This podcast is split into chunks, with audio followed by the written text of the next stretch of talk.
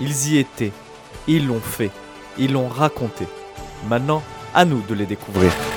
Aujourd'hui, je vais vous parler de la Compagnie des Indes et des comptoirs commerciaux. Commencer par la Compagnie des Indes. Association de marchands achetant des denrées en Inde ou en Amérique et les revendant en Europe. À la fin du XVe siècle, les marchands anglais et hollandais voient avec fureur les Portugais monopoliser le commerce du poivre et les empêcher de négocier directement avec l'Inde. Les Anglais réagissent les premiers en fondant une compagnie des Indes orientales en 1600, aussitôt suivie par une compagnie hollandaise en 1602 qui envoie des bateaux vers l'extrême-orient.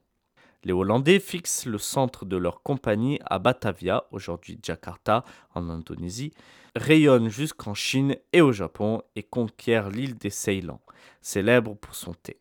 En 1621, ils fondent une compagnie des Indes occidentales pour le commerce avec les colonies d'Amérique. À leur suite, la France crée sa compagnie des Indes en 1664. Continuons avec les comptoirs commerciaux.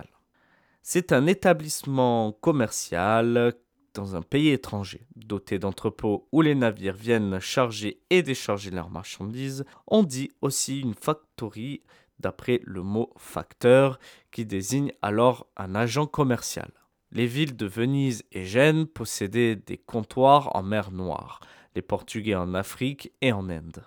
Le plus lointain, celui de Macao en Chine, leur est ouvert en 1557 avec l'autorisation de l'empereur de Chine. Je vous dis à la semaine prochaine, Moussaillon, pour plus d'aventures avec les grandes découvertes.